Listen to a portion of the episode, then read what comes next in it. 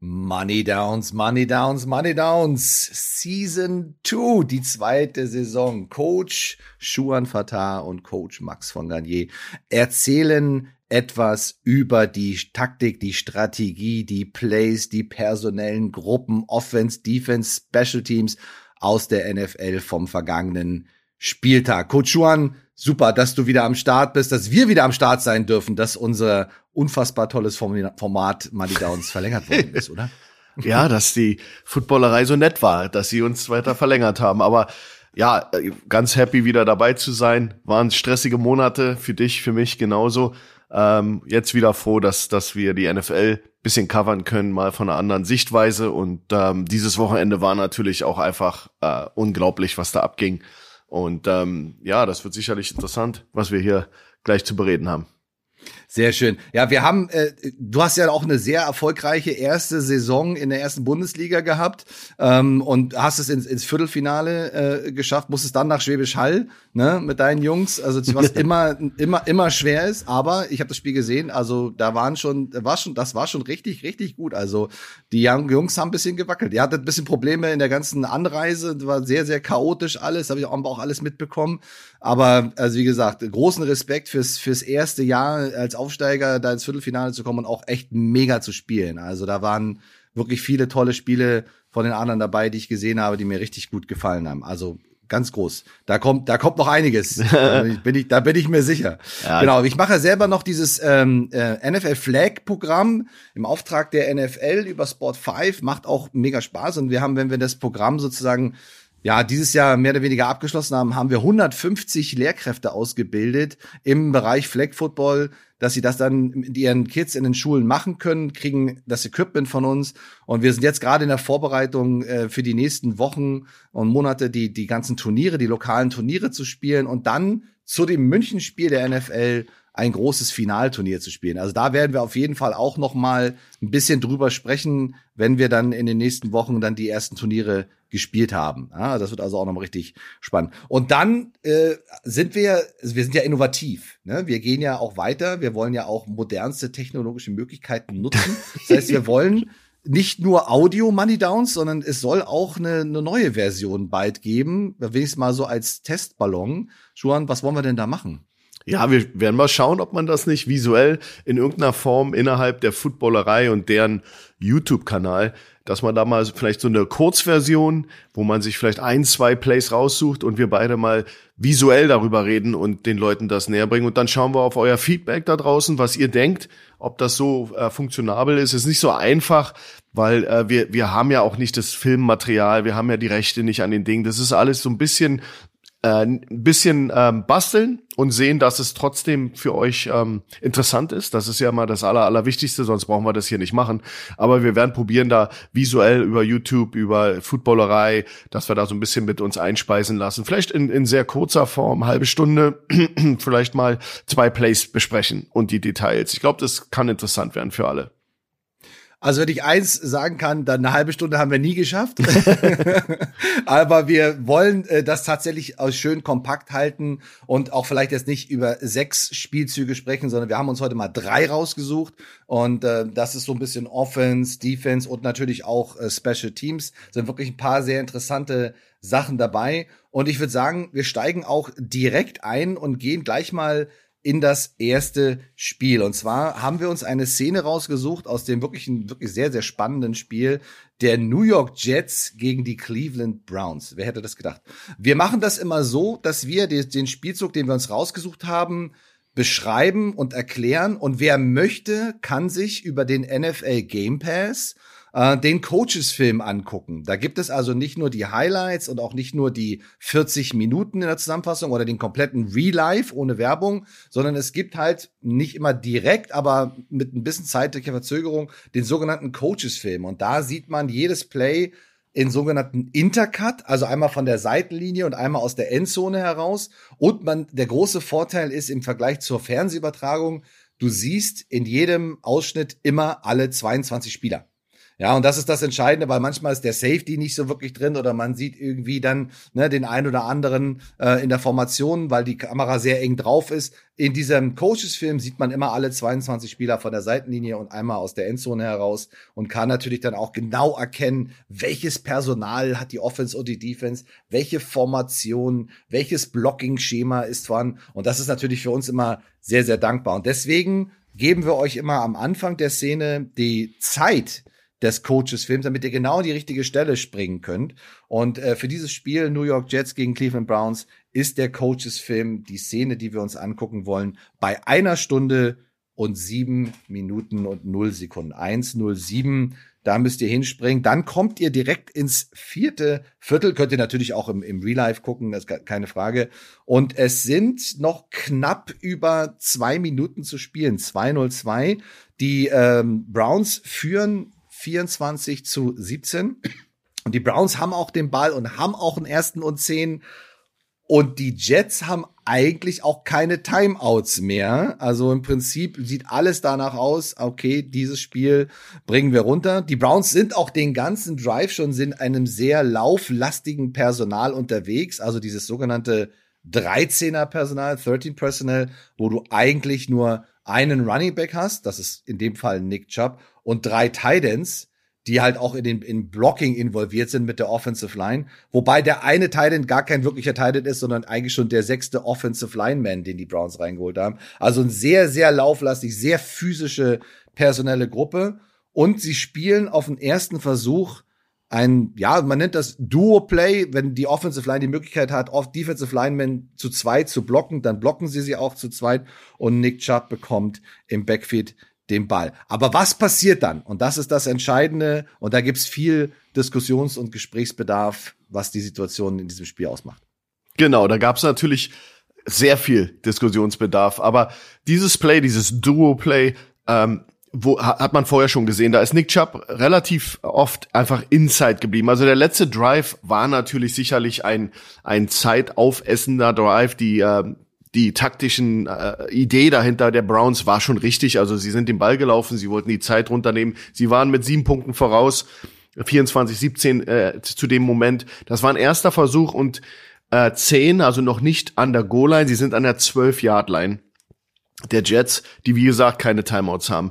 Äh, Nick Chubb aber äh, untypisch, dem, dem Spiel, Spielzug untypisch, weil er das vorher nie gemacht hat, bounce dieses Play nach außen. Also er, er drückt inside, sieht dann aber außen so eine Lücke, da wird, wird gut geblockt von seiner Offensive Line und dann sieht er so ein bisschen Tageslicht, sagen wir Daylight, aus, außen links von sich und bounce den Spielzug nach außen. Und da sitzt da DJ Reed, das ist ein Cornerback der Jets, der eigentlich so eine Art Force-Verantwortung hat. Also wir reden über einen Force-Player, wenn der, der dafür da ist, den Spielzug in, innerhalb innen zu halten und niemand um, um sich herumlaufen zu lassen, um das mal einfach zu erklären.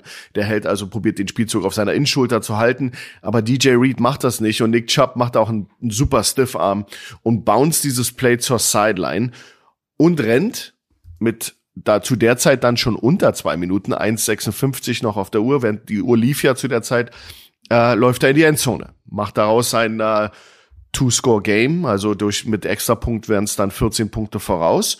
Und ähm, ja, und auch ein Lamarcus Joyner, der als Safety der Jets noch dazukommen will, äh, kann ihn nicht tackeln. Er, er tanzt da äh, den, den äh, Read aus und macht den Touchdown. Das, und das führte zu ein bisschen zu Diskussion, weil dieser schnell, schnelle Score äh, von Chubb, der ist natürlich abträglich der Idee, Zeit runterzufressen. Ja, also du bist an der 12-Yard-Line, du kannst sogar noch ein neues First Down schaffen, an der 1-Yard-Line theoretisch, und könntest theoretisch neue, neue vier Versuche kriegen. Und wenn man sehr heady ist, wenn man taktisch sehr, sehr äh, bewandelt ist, und äh, Nick Chubb ist das, weil er hat in der Vergangenheit, im letzten Jahr, genauso eine Situation ganz anders gespielt. Da war aber auch der Gegner nicht die New York Jets ohne Timeout, sondern das war eine andere Situation da wurde dann eben diskutiert, dass Nick Chubb da hätte eigentlich an der einen Yardline sich aufs Knie oder, oder auf den, auf den Allerwertesten setzen können, um die Zeit weiterlaufen zu lassen. Du hast ein neues erste, ersten Versuch und dann, ja, dann kannst du theoretisch, kannst du theoretisch dreimal ein Knie nehmen und äh, da geht's mit der 40 Sekunden äh, äh, Uhr in der NFL ich bin nicht der Beste in Mathe, aber ich glaube, wenn man äh, wenn man dreimal zwei Minuten. wenn man dreimal ein Knie nimmt mit 40 Sekunden jeweils, dann sind das 120 Sekunden. Das sind also zwei Minuten und da waren unter zwei Minuten noch zu spielen und der Gegner hat kein Timeout. Und das ist eine berechtigte Kritik, wenn man mal einfach außen vor lässt, dass man natürlich Nick Chubb im Hinterkopf hat. Joe Flacco New York Jets, zwei Scores unter einer Minute, come on. Keine Timeouts. also, ja, also ich bin, ich bin voll bei dir. Ne? Also, auch ein Running Back zu sagen oder einfach ein Offensivspieler zu sagen, okay, der läuft jetzt mit dem Ball und der hat eine Chance, einen Touchdown zu machen, ähm, dann sozusagen ihn äh, in den Kopf reinzukriegen, okay, es wäre super, wenn du an der Ein-Yard-Linie runtergehen würdest, wenn das in die Situation kommt. Die Kommunikation ist ja auch nicht so offen, dass sie jetzt mit allen Spielern in Ruhe sprechen können, sondern da ist ja sehr viel Hektik auch drin. Du hast wenig Zeit zwischen den Spielzügen. Also du musst im Prinzip auf die Awareness der einzelnen Spieler schon dich verlassen. Aber auf der anderen Seite, wenn du jetzt Ballträger bist und du führst mit einem Touchdown und hast jetzt die Möglichkeit, noch einen zweiten Touchdown zu machen äh, und eigentlich so gefühlt den Sargnagel drauf zu hauen und dann zu sagen, okay, das war's für die Jets, die haben unter zwei Minuten, die haben keine Timeouts mehr. Also, also selbst wenn sie noch einen Touchdown machen, dann müssen sie auch noch den Onside-Kick machen und also da dürfen wir gar wenn wir am Ball kommen, gehen wir aufs Kniespiel vorbei. So, das heißt also im Prinzip, ja, wenn man sich das jetzt hier in Zeitlupe in Ruhe alles anguckt, wäre das Spiel zu Ende gewesen, wenn Nick Chubb da an der Ein-Yard-Linie runtergegangen wäre. Aber dadurch, dass er halt einfach so ein individuell starkes Play gemacht hat und äh, DJ ähm, Reed. Reed eben, eben nicht, eben nicht Inside halten konnte, sondern er in Outside geschlagen hat und Touchdown gemacht hat, kann man ihm es auch nicht vorwerfen. Ne? Aber das, das, das, das Krasse daran ist, dass dadurch die, obwohl die Browns gerade den zweiten Touchdown gemacht haben zur weiteren Verführung, die, die Jets dadurch eine Chance haben, das Spiel noch zu gewinnen und das auch tatsächlich schaffen. Unglaublich. das ist das, das ist das Krasse an diesem Sport. Ja, also das ist unglaublich, äh, diese, diese Situation. Also guckt sie sich auf, auf euch auf jeden Fall die Situation nochmal an. Ähm, starke Leistung von Nick Chubb äh, auch einen wichtigen Touchdown gemacht und im Prinzip ist das Spiel auch in 99 von 100 Fällen in so einer Situation dann eigentlich durch. Aber es gibt halt immer diesen einen Fall, wo es nicht, nicht so ist und dann, äh, ja, schaffen das die Jets und Joe Flacco unter zwei Minuten mit keinem einzigen Timeout dieses Spiel noch ähm, zu gewinnen. Was echt krass ist, muss man ganz ehrlich sagen.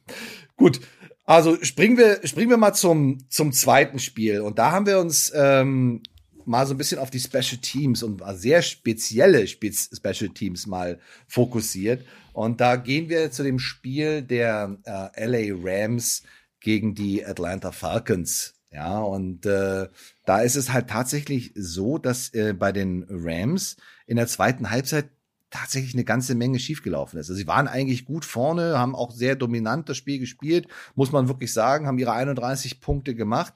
Aber irgendwie ähm, haben die Falcons sich auch nicht aufgegeben und es sind einige Dinge schiefgelaufen. Da war bei den Rams eine Interception in der zweiten Halbzeit, da haben sie einen Fumble verloren. Aber die entscheidende Situation, die halt auch die Falcons wieder zurück ins Spiel gebracht hat, war beim Stand von ja 17 zu 31 für die Rams. Und zwar ist das im vierten Viertel gewesen. Da waren noch fünf Minuten auf der Uhr. Und im Coaches-Film äh, auf dem Game Pass ist es die, sind es 56 Minuten und 50 Sekunden. Ja, also bei 56, 50 könnt ihr diese Szene genau sehen. Es handelt sich hierbei um einen vierten Versuch und acht. Die Rams sind an der eigenen 40-Yard-Line und stellen sich natürlich in der Situation in einer Punt-Formation auf und wollen den Ball wegschießen. Aber die Falcons haben was dagegen, Schuhan. Was passiert in der Situation? Eigentlich etwas sehr Untypisches für die NFL. Also das war ein Breakdown im System. Ähm, du hast acht Mann, die äh, zeigen, dass sie Pressure bringen, dass sie Druck machen. Du hast eine Situation, wo du jeweils rechts und links vom Center vier äh, Abwehrspieler hast, die zeigen, dass sie kommen beide A-Gaps, also die, die, die Löcher zwischen dem Center rechts und, rechts und links, ähm, sind gefüllt mit zwei Spielern. Und dann hast du ein, ein relativ weites, äh, die anderen sechs Spieler, jeweils drei zu jeder Seite, sind sehr weit außerhalb der, der Tackles äh, äh aufgestellt. Ähm, du hast einen Standard Pro-Style Pro-Style-Punt, der in der NFL ja sehr verbreitet ist. Verwechselt das nicht mit den Shield-Punts und anderen Dingen, die in der, im College sehr oft gespielt werden. Also in, im Pro-Football hast du sehr oft diesen äh, äh, Pro-Style-Punt mit zwei Guards, zwei, zwei Tackles und zwei Wings und ein Personal, Personal Protector, persönlichen Beschützer des Panthers, äh, leicht dahinter, also für euch. Und dann draußen zwei Gunner, die sich aufgestellt haben wie Receiver. Das ist also ein Standard-Set.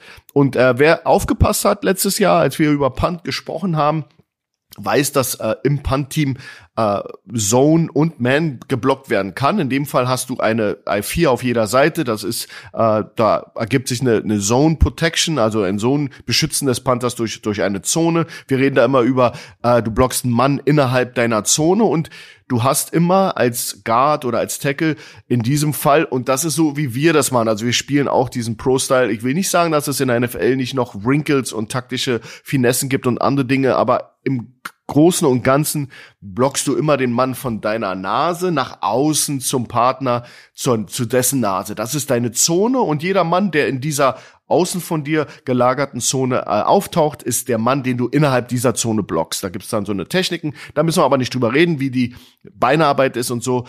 Hier ist ganz klar eine Verteilungsfehler äh, statt hat hier stattgefunden, weil du blockst als Guard Tackle und Wing immer die Outside die äußeren drei, wir sagen mal outside three. Du siehst auch sehr oft, dass sie pointen, ihre Finger nehmen und zeigen. Und du hast ja durch dieses 4-4 hast du außen drei jeweils. Und dann habe ich ja gesagt, zwei Inside, die die A-Gaps covern. Die beiden Inside sind für den Snapper und für den Personal Protector da. Also nicht für die anderen anderen äh, sechs Jungs, die äh, zu jeweils drei auf jeder Seite sich hingestellt haben.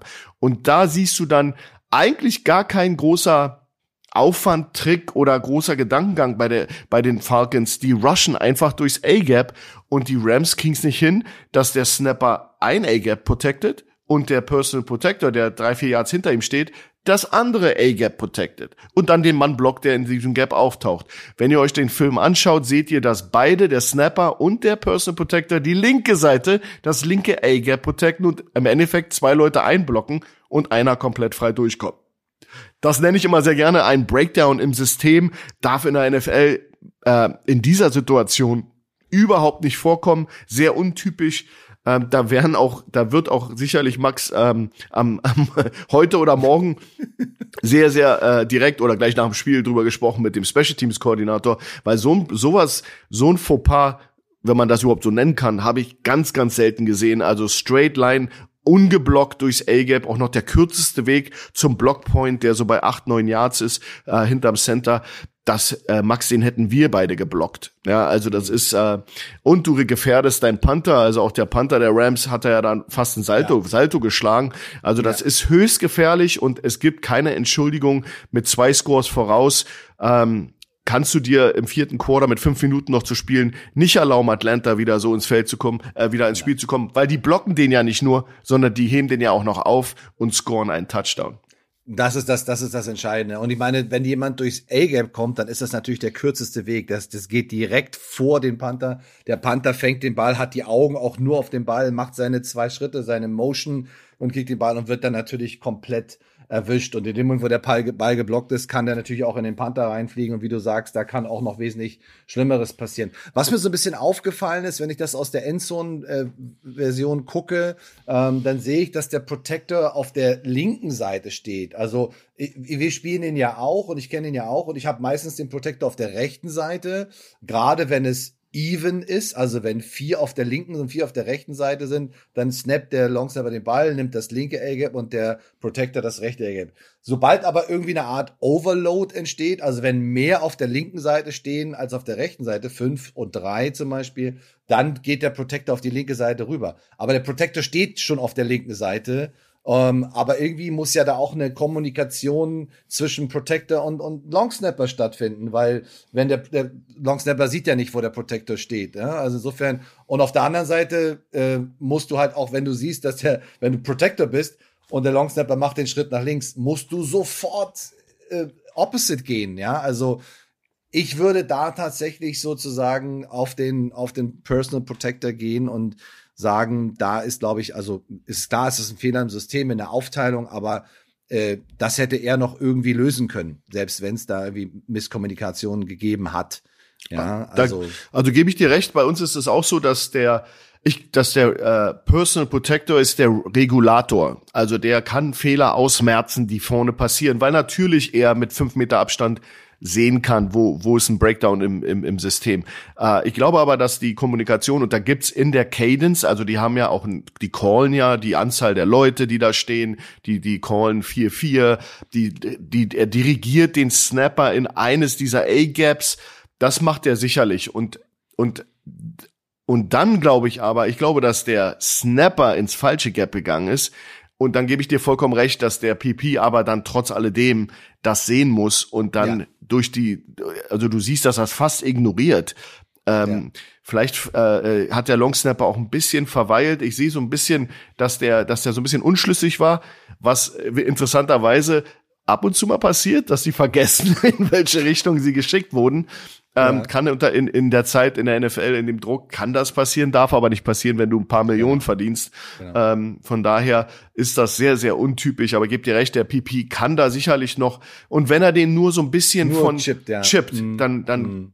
hast du vielleicht die Chance, den Ball noch wegzukriegen. Ja, wir sagen auch immer, solange jemand im, in der Punt Protection einen Punch auf die Brust bekommt, wird er den Punt nicht blocken. Aber wenn er halt frei durchläuft, dann ist die Gefahr sehr, sehr groß. Und man sieht halt, dass so ein, so ein minimaler Fehler, so ein halber Schritt zu wenig in der NFL gnadenlos ausgenutzt wird. Und natürlich dann auch, wenn einer äh, in diesem Punt Rush oder diesem Punt Return Team äh, drin ist, wenn der durchkommt, dann weiß der ganz genau, wo der seine Hände zu platzieren hat, weiß der ganz genau, okay, alles klar, ich block das Ding jetzt. Und dass daraus dann natürlich auch noch ein Touchdown entsteht, ähm, ist natürlich noch richtig brutal. Und dann machen die Falcons noch was, was wir auch gesehen haben, was ganz interessant ist.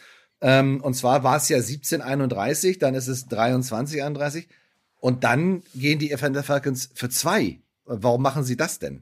Ja, das ist, ist eine taktische Finesse, dass du äh, bei dem bei dem Score vor dem letzten Score, gehen wir nochmal davon aus, die Rams scoren nicht mehr, da gehst du für zwei, dass du am Ende des Spiels das Spiel höchstwahrscheinlich mit dem Extrapunkt gewinnen kannst. Also du verlagerst sozusagen diesen, diese, diese Two-Point-Decision auf die, auf den, äh, äh, auf dem Score, bevor du ausgleichst oder die Chance hast, aus oder, oder für den Sieg zu gehen.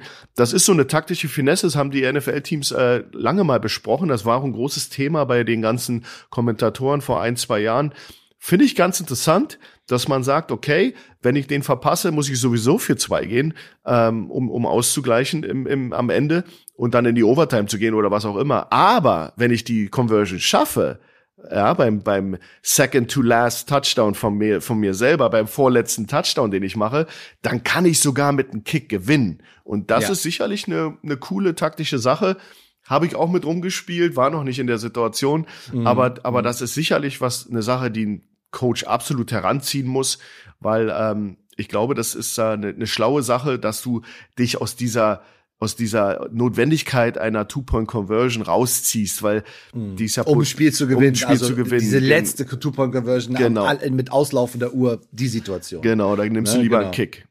Ja, nee, ist super spannend. Es ist natürlich auch immer die Frage, gegen wen du spielst und willst du gegen dieses Team wirklich dann in die Overtime gehen. Mhm. Ja, und wenn du sagst, okay, wir haben hier einen Super Bowl Champion ähm, und die sind auch nicht so schlecht, ähm, haben auch ein paar gute Jungs und können in solchen Crunch-Time-Situationen auch echt abliefern. Und dann sagst du vielleicht in dieser Atlanta Falcons muss man ja sagen, Underdog-Rolle, okay, als das wollen wir gar nicht. Wir wollen, wenn wir jetzt wirklich das Comeback schaffen und hier zwei Touchdowns noch am Ende in dem vierten Viertel machen, dann wollen wir das Ding auch gewinnen. Und dann und nicht irgendwie noch äh, uns irgendwie eine Overtime hangeln, die die wir wahrscheinlich auch, wo wir echt auch nochmal Probleme haben werden.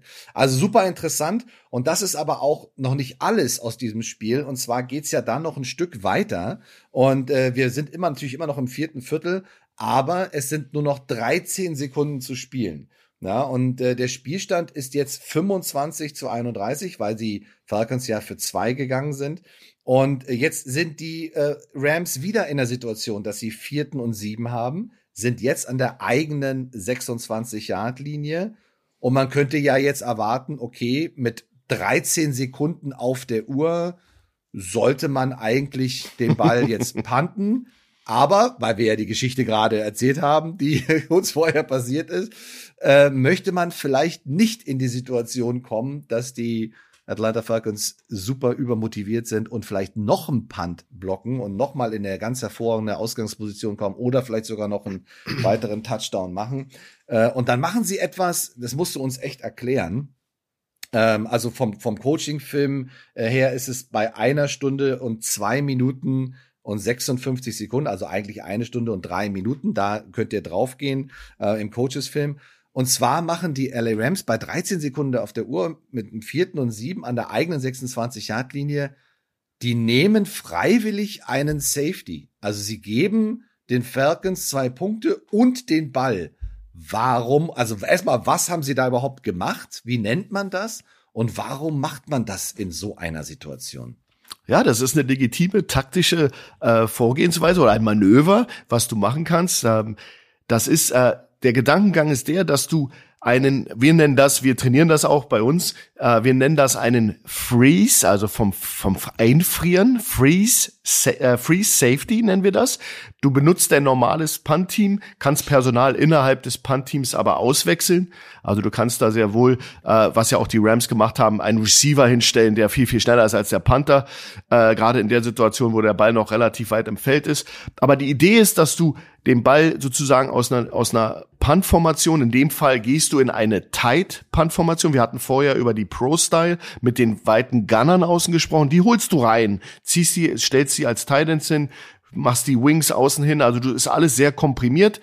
Und dann ist die Idee, so viel Zeit wie möglich während des Snap, nach dem Snap von der Uhr zu nehmen. Also die Idee ist, 13 Sekunden sind zu spielen. Du nennst es Freeze Safety, weil du du du äh, freeze, du puntest nicht sofort den Ball weg, sondern du frierst den Punt ein und rennst mit dem Ball hinten in der bis in die Endzone und gibst sozusagen dann, bevor du getackelt wirst in der Endzone, gibst du sozusagen einen Safety up an den Gegner, was zwei Punkte sind und steppst out of bounds, die, bounds, die, ohne Kontakt zu machen. Ganz wichtig, weil wenn du fummelst in der Endzone und die fallen rauf, dann kriegen die natürlich einen Touchdown. Aber die Idee ist eben, dass das Runtermelken der Uhr, dass du eben diese Punt-Formation nutzt, um sozusagen äh, in die Endzone zu gehen. Ich glaube, das hätten sie in der normalen, wenn sie jetzt an der 1 2 Yard Line gewesen wären, an der eigenen hätte das der Panther gemacht. Da sie aber so weit weg waren, mussten sie jemanden finden, der schnell genug ist, um in die Endzone zu rennen. Hätte er hätte sogar noch ein bisschen mehr Zeit runternehmen können, aber du kannst da sehr wohl sechs, sieben, acht Sekunden von der Uhr nehmen und äh, du kannst dann natürlich ähm, durch den Free Kick. Also du kannst auf alle Fälle sehr, sehr viel Zeit runternehmen und mhm. bezahlst das mit zwei, mit deinem Safety, das sind die, zwei die, Punkte. Die zwei Punkte tun dir ja in dem Moment nicht weh, ne? Weil genau. dadurch kommen sie ja, ich meine, es sind jetzt sechs Punkte Unterschied, also die tun dir, die tun dir nicht weh, äh, selbst also, wenn es dann 27, 31 steht, reicht ja ein Field Goal auch nicht, um auszugleichen. Es bleibt genau. also dabei, sie brauchen definitiv einen Touchdown.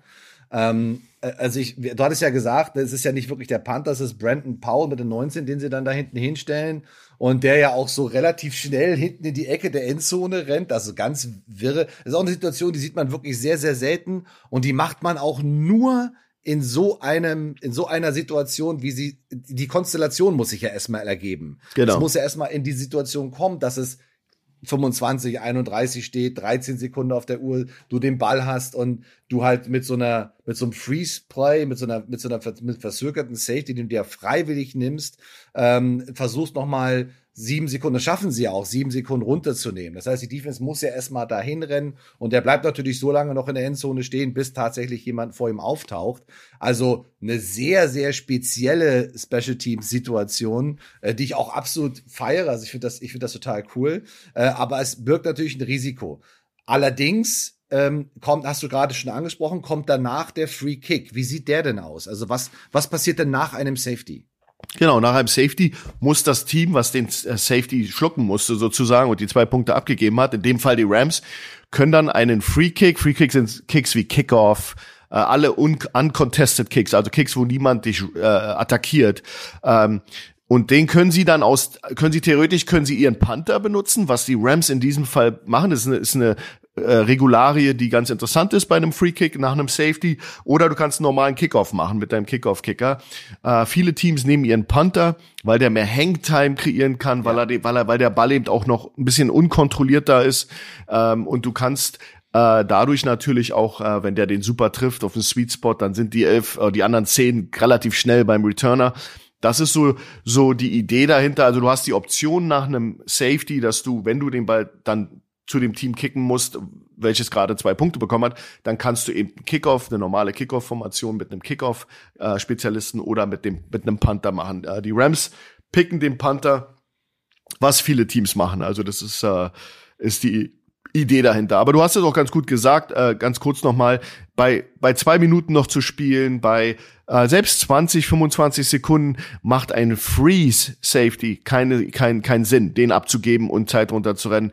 Ähm, andererseits sind noch vier Sekunden zu spielen, fünf, gibt es natürlich auch die Situation, dass du den Ball einfach direkt, das halt, das nennen wir Take a Safety, dann äh, snappst du den Ball absichtlich über den Kopf vom Panther und dann ist dann schon genug Zeit runter, dass das Spiel eigentlich erledigt ist. Aber du hast jetzt einen Free Kick, das war die Situation bei den Rams, die dann aber auch ein bisschen in, in, in die Bedrohung kommen, weil sie natürlich eine Flagge auch noch bekommen und der Kick nicht besonders gut war und Atlanta dann den Ball an der 50-Yard-Line hatte.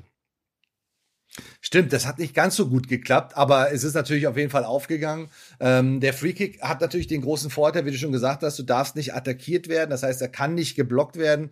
Das heißt, die Falcons sind definitiv in einer schlechteren Ausgangsposition und durch diesen Punt, diese hohe Hangtime, schafft das Coverage-Team es auch rechtzeitig darunter zu kommen.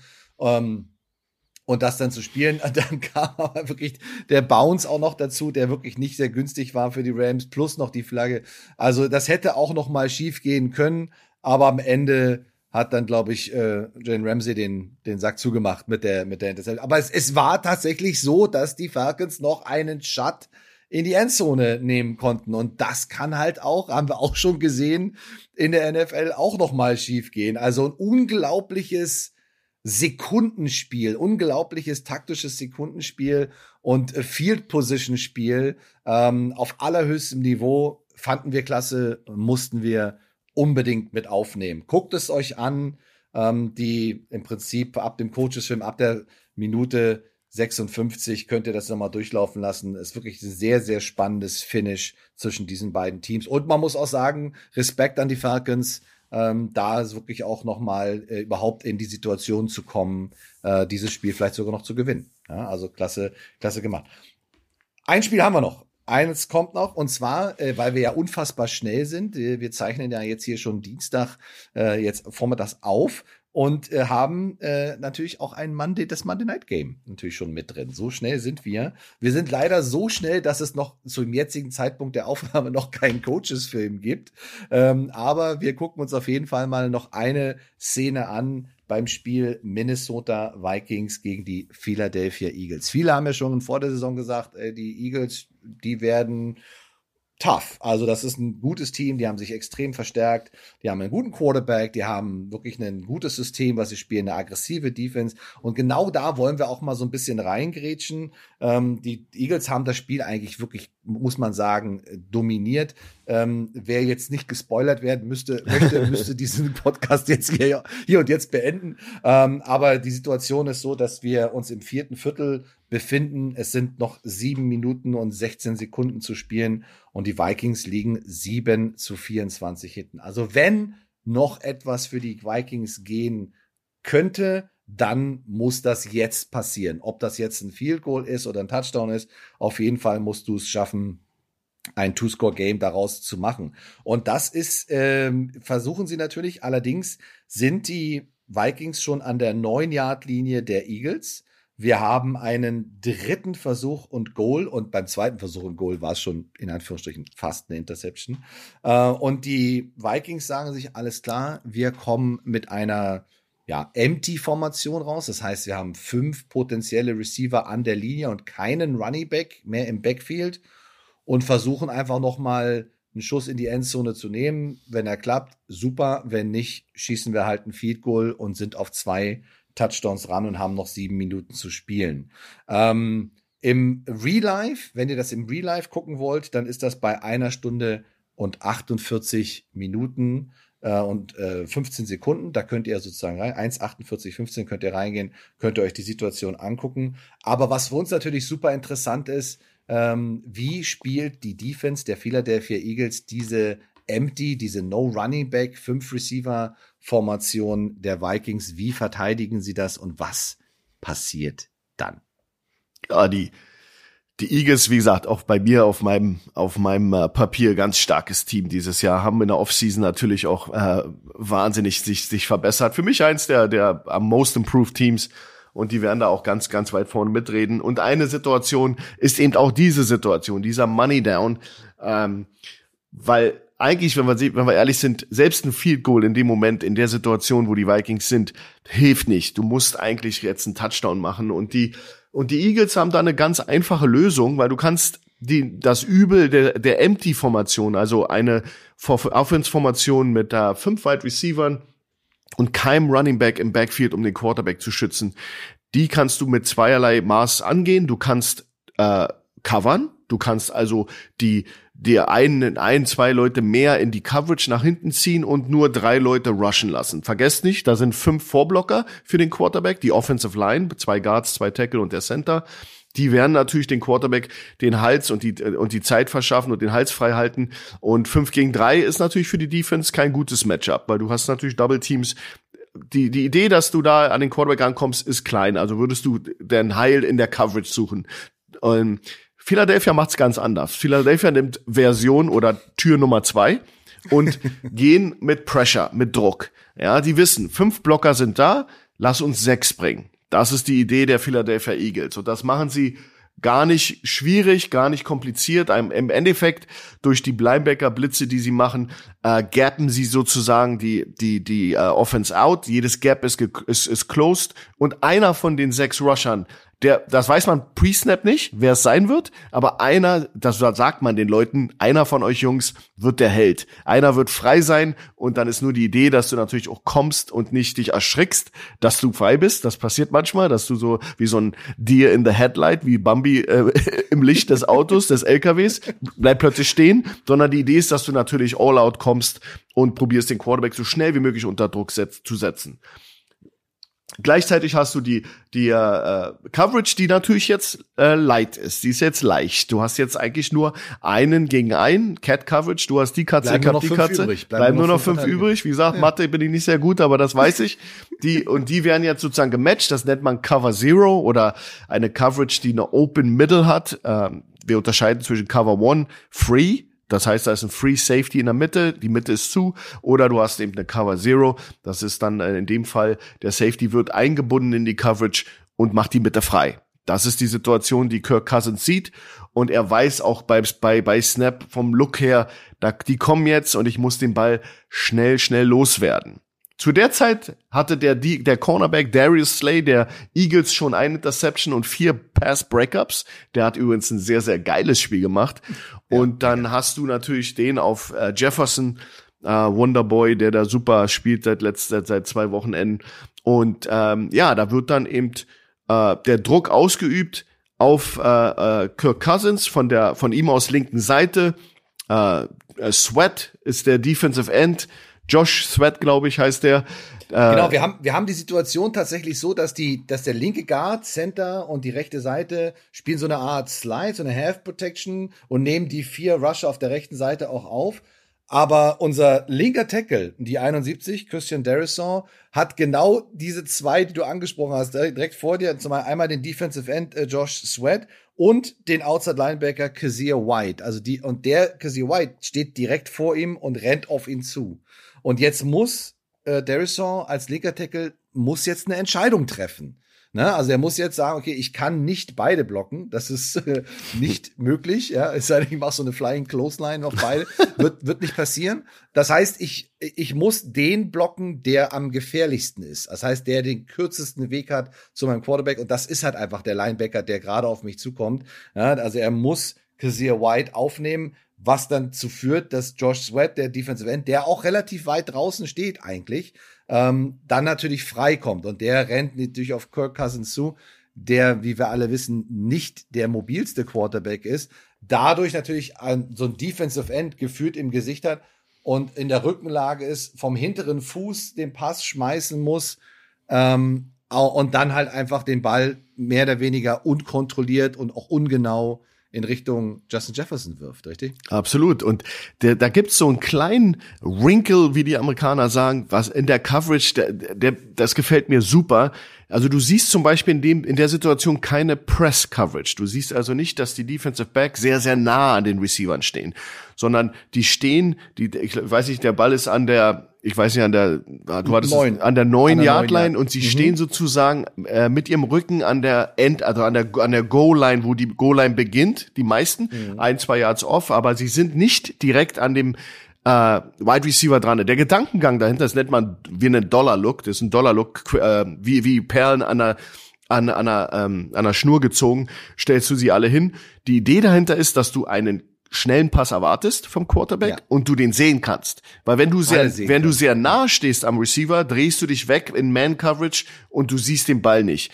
Ähm, Punkt, ja. Mhm. Und dadurch, dass sie aber off sind, können sie den geworfenen Ball sehen. Das hilft bei kurzen Stop-Routes, aber auch natürlich bei diesen Fades, die, wo Mhm. ein Jefferson natürlich eine Waffe ist, wenn der einfach die Sideline hoch und zur hinteren Pylon rennt. Wenn du neun Yards Abstand hast, sechs, sieben, neun Yards Abstand hast, kannst du diesen Ball sehen und dann spielst du ihn wie ein Receiver und musst nicht wie ein Defensive Back den Mann spielen, sondern du spielst nur noch den Ball. Und das, das, äh, aber da kamen viele Faktoren dazu, viel Pressure auf, äh, auf ähm, den Quarterback. Und dann hast du natürlich auch einen relativ schlecht, wie du sagtest, schlecht geworfenen Ball. Und wenn du dann so off bist, wir nennen das eine Off-Coverage auf den Receiver, dann kannst du den Ball sehen, wie der flattert und Darius Slay, ja, ja, äh, packt noch noch mal eine Interception zu seinem schon outstanding Game Ja. dazu und macht äh, macht äh, gut, was er im Play davor schon vergeigt hat, weil da war der Ball schon einmal in war seiner in seinen Händen, in seinen ja. Händen.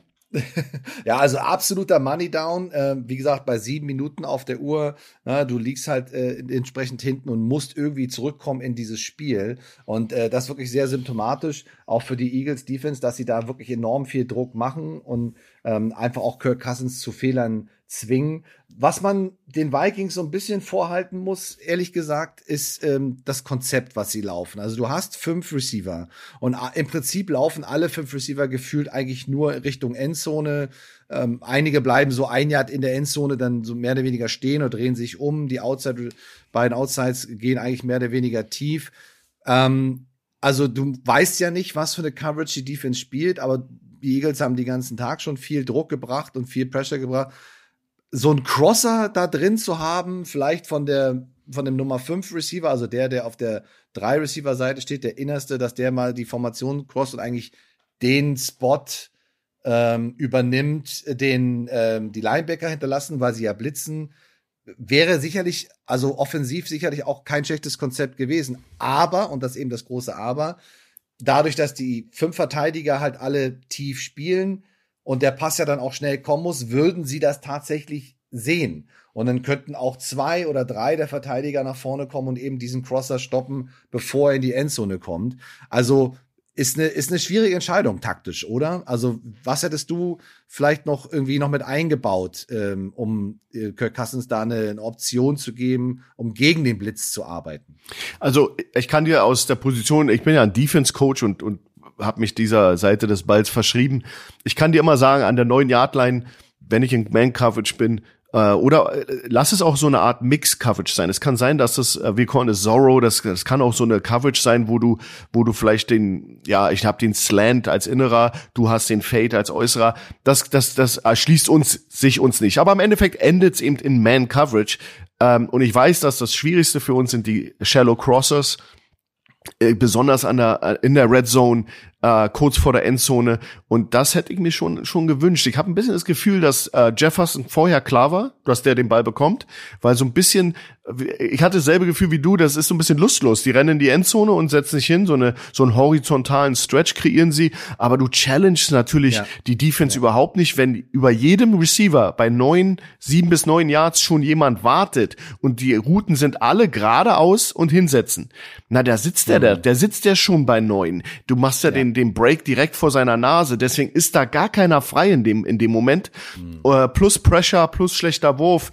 Also diese Passkombo war die schlechteste, gegen was auch immer da die Eagles gespielt haben. Also da, wir können drüber streiten, ob ja. das so eine Art Mix-Coverage ist. Haben, ja, ja, haben wir. Aber sie sehen halt, also das machen die, machen die Dolphins ja auch sehr gerne. Sie matchen spielen das. ja auch, spielen, genau. spielen ja auch gerne Pressure, ein Zero-Look darüber, aber alle sind im Prinzip off und alle gucken. Genau. Alle gucken auf den Quarterback, weil das Ding ist, der Quarterback hat ja keine Zeit. Genau. Das heißt, er kann nicht erst in Ruhe nach links gucken und dann nach rechts werfen. Das heißt, da, wo der Quarterback hinguckt, da wird er dann auch Absolut. hinwerfen, weil er gar keine Zeit hat, woanders hinzugucken. So, das heißt also, und dadurch können natürlich auch, selbst wenn man in so einem Zero, also in einer direkten Man-to-Man -Man ohne Safety-Hilfe ist, können trotzdem alle mehr oder weniger den Ball spielen. Und das ist halt durch dadurch, dass sie ein bisschen weiter hinten stehen. Also super interessant, äh, ist ein Risiko, keine Frage. Aber du hast es angesprochen, der sogenannte Shallow Cross, das ist also eine, eine Route, die an der Formation ganz flach äh, von der einen Seite auf die andere Seite gelaufen wird. Aber man kann natürlich auch einen Justin Jefferson, wenn der innere Receiver tief geht, den da drunter schicken und so diagonal ins Feld schicken, was auch wahnsinnig schwer zu verteidigen ist, wenn der so eine Inside-Route äh, bekommt und dann, sag ich mal, in der Vorwärtsbewegung noch, noch drei Schritte machen muss und in der Endzone ist. Also ich bin bei dir, das Konzept die einfach nur alle fünf tief zu schicken und einfach nur in die Endzone laufen zu lassen und dann zu erwarten, ja, mein Justin Jefferson wird schon ein Play machen. Ähm, das reicht in der, hat in der Situation echt nicht gereicht. Da sind sie übelst bestraft worden und sind dann mit null Punkten rausgegangen aus der Situation, ja. Mhm. Also, unglaublich, un unglaublich tolle Szene, müsst ihr euch angucken und auch wirklich ein Knackpunkt, weil wenn dort ein Touchdown für die Vikings fällt, dann steht es 14 zu 24 und dann sind noch sieben Minuten zu spielen und wir wissen alle, besonders nach den ersten beiden Spieltagen, dass das nicht sehr viel ist und oft auch nicht reicht, um ein Spiel zu gewinnen. Also da kann, egal welches NFL-Team in den letzten Minuten mit einem guten Clock-Management noch mal echt das ganze Ding drehen. Deswegen, äh, deswegen sagen wir auch, sagen ja. wir auch any given Sunday. Ist so, ja? ist so, genau so. Vielleicht noch am, am Ende, weil mir das extrem aufgefallen ist bei diesem Monday Night Game. Vielleicht können wir da noch mal zwei, drei Minuten diskutieren, bevor wir unsere erste Folge abschließen. Ähm, und zwar die, äh, die Eagles spielen in der Offense sehr gerne sogenannte Run-Pass-Option. Man hört das ja auch immer wieder in den Kommentatoren, über den Kommentatoren und so weiter. Ja, Run-Pass-Option, RPO hier, RPO da. Ähm, was bedeutet das denn? Also eine RPO heißt, die Offense kann äh, an der Linie und oder auch während des Spielzugs entscheiden, ob sie den Ball laufen wollen, also einen Laufspielzug spielen wollen, oder ob sie den Ball passen wollen.